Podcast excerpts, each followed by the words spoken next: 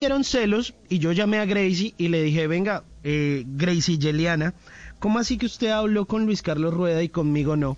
Entonces, ¿Se llama dije, así? Bueno, Simón, sí, se, se llama, llama- Gracie Yeliana, sí. Ah, no, los papás de un creativo para los nombres, sí, muy bonito. Muy bonito. Simón. Y entonces, señor Luis Carlos. Solo recuerde una cosa, el primero siempre será el primero. Ay, bueno, está bien. Ay, sí. Bueno, pero, En pero, todo pero igual. sentido.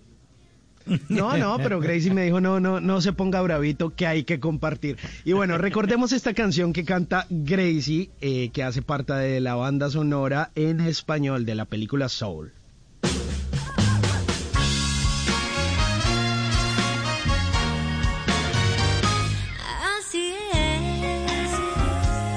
Así es la vida, una de las películas eh, que ha sido tendencia por estos días en eh, todas las redes sociales, en la plataforma de Disney Plus, eh, ustedes se la pueden encontrar, la historia del señor Garner, que ah, era un señor pues que era maestro de música en la ciudad de Nueva York y le encontró sentido a la vida luego de que su alma sufriera una serie de cosas interesantes para no dañarles la película. Pues hablamos con Gracie y yo le pregunté, oiga, que cuál había sido su película favorita de Disney de pequeña y esto fue lo que nos respondió.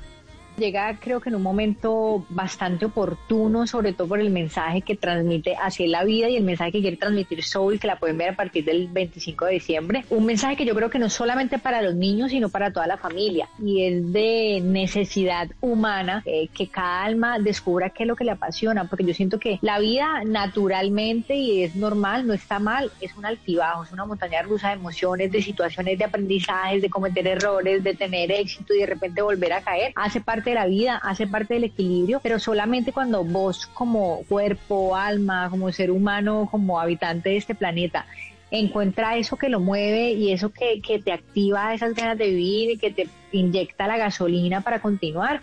Solo cuando encontrás eso es más difícil salir como de esos, de esos huecos emocionales y de esos huecos donde el alma como que está medio ahí flotando, encontrando una salida para volver a volar.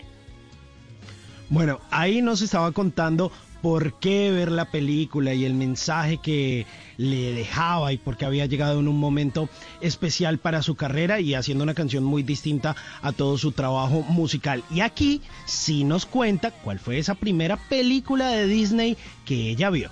No sé si fue la primera, pero La Sirenita me la vi mil veces. La Dama y el Vagabundo me la vi muchas veces. Creo que esas dos son como las que más tengo presentes, pero sé que hay un montón que no estoy diciendo en este momento, pero es que yo creo que me las he visto todas. O al menos cuando estaba muy chiquita, que estaba en el colegio, eh, era Disney lo que yo veía todo el tiempo. Entonces creo que uno de niño cantaba todas las películas, se sabía todas las, las canciones de los personajes. Claro, no. Yo creo que la parte musical es lo que en, en las películas, en todas las producciones así de televisión y cine, eh, la música es lo que acompaña a cada personaje, cada personalidad, la que va como también describiendo eh, la película a nivel musical, entonces para mí es vital.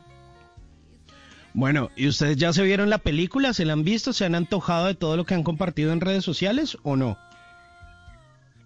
Es Simón, pero ahí Nah. sale Gracie bailando. No, No, profe.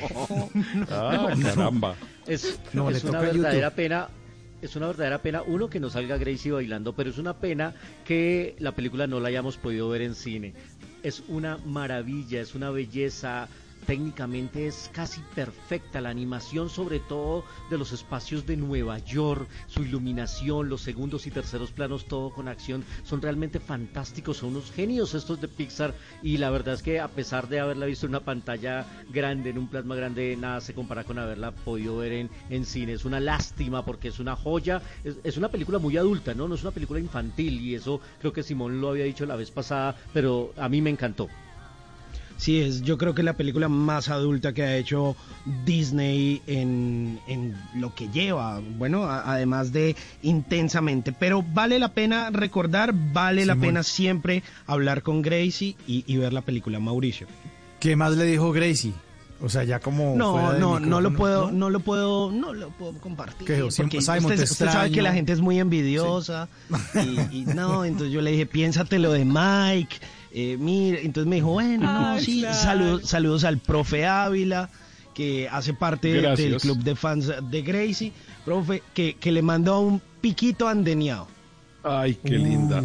Óyeme, Uy, oye, eh, óyeme, Gracie, me llama la atención de Gracie que haya visto La Ama y el Vagabundo, porque esa es de mi época, esa, esa película es bastante antigua. Es un clásico. Sí, Es un sí, sí. clásico, claro, yo la vi también. Es que a ella le gustan los vagabundos. Disney Plus. Por eso anda con ese. Hay una nueva versión. Le gustan los vagabundos. Buena entrevista entonces con Gracie Rendón en Maratoneando. Bien, y ahí me imagino que usted ahí, ¿qué? Después de la entrevista que hizo Simón, se sacó las babitas y dijo, bueno, ya me toca sentarme a editar la entrevista para ponerla al aire. Ay, sí, pero, pero la edité con mucho amor. Gracie. sí, no, me imagino. Ay, tan tierno, empezando el año. Muy bueno su maratoneando, señor. Muy chévere la entrevista con Gracie. Pero primero fue Luis Carlos.